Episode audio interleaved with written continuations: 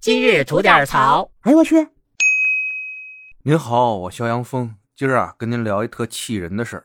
有一两三岁的孩子无缘无故的让一男的给了一大嘴巴，这事儿被发现以后呢，这打人的男子啊还拒绝道歉。您说这事儿气人不？事情呢发生在五月十二号的湖北咸宁，有这么一孩子，有人说啊是两岁，有人说是三岁，反正看着就那么大吧。这孩子爸妈呢开了这么一小店儿，这小店边上是一个卖电动车的店。大人忙着做生意，这孩子嘛也挺省心的，就是自己在那玩。可就在这孩子啊接近电动车里边一个电源的时候，无缘无故的这男的回手就给孩子一大嘴巴，甚至在网上能够找到这监控视频里边的声音，大家都能听得见，啪的一声，这可是打在一两三岁孩子脸上的一个大嘴巴呀，把这孩子打的呀瞬间就愣住了。没过几秒，那肯定哭呗。这打人男子吧，看到这孩子开始大声哭闹了起来啊，不知道是自己怎么想的，又使劲从后面啊揉吃了这孩子脑袋两把就走了。当这孩子爸爸过来讲理的时候吧，这打人男子啊刚开始还不承认自己的行为，直到大家拿出来这监控录像，他一看赖不过去了，又换了一种说法，什么呀？说哎逗孩子玩呢。这孩子爸爸吧，刚开始还算挺压得住气，让这男的道歉。歉，哎，这哥们儿还还挺横啊！不但不道歉，还拿个手里什么东西怼这孩子爸爸几下，那这搁谁也忍不了了，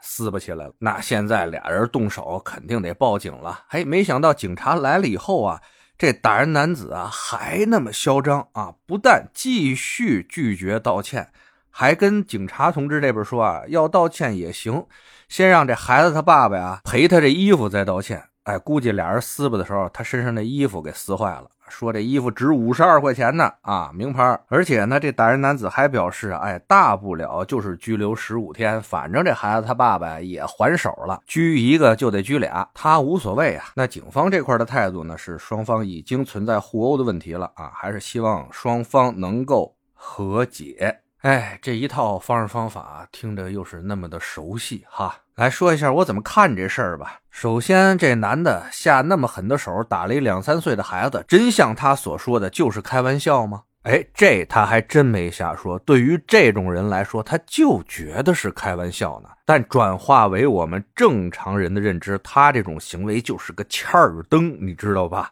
大家看这视频就知道了，像这种人啊，社会上还是有不少的，就是欠。就这类人啊，孩子在那儿过去给一嘴巴，猫在那儿踢一脚踢飞了，停的一溜自行车一扒拉全给扒拉倒了。人汽车在边上飞过去就得划一道，花坛里边开那挺好的花就得给摘下来扔道边，一脚给踩了。大家回忆，你们身边有没有这种欠儿灯？在他们眼里，他们这种行为就是啊，开玩笑而已嘛。而您仔细回忆啊，像这类欠儿灯，绝大多数都是像这打人男子一样的这种流氓无产者，就跟他后来表达出那个态度是一样的啊。我光脚的不怕穿鞋的，死猪不怕开水烫，狮子多了不咬，债多了不愁，我就这样，反正已经是烂肉一块了。我不嫌那下水道脏，不嫌那下水道臭，你要不服。我就拉你下钩。再说官方处理这块啊，遇到这种情况啊，尽力促成双方的和解，也是正常的流程和正常的手段吧。那到我录节目这一刻吧，我还没有看到啊，官方对这个事情的最后处理方式呢。这结果啊，咱可以再等一等。最后啊，我想说一下，我如果遇到这种事情会怎么办啊？您放心。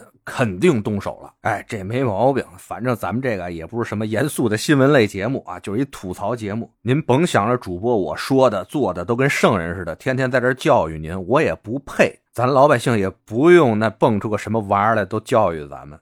再说回来了，我这动完手以后，该承担什么样的责任，我就承担什么样的责任。但遇到这种情况下，我的家人至亲受到了侵害，我还掰着手指头在那儿算，哎，这事儿发展到哪一步，我动手反击算是我能占理？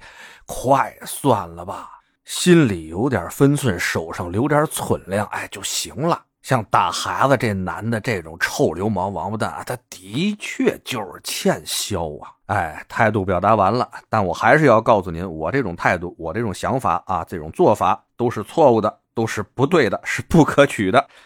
哎呀，知行合一这事儿啊，太难了。得嘞，想聊新鲜事您就奔这儿来；想听带劲儿的故事，去咱左聊右侃那专辑。期待您的点赞和评论。今儿就这，回见了您的。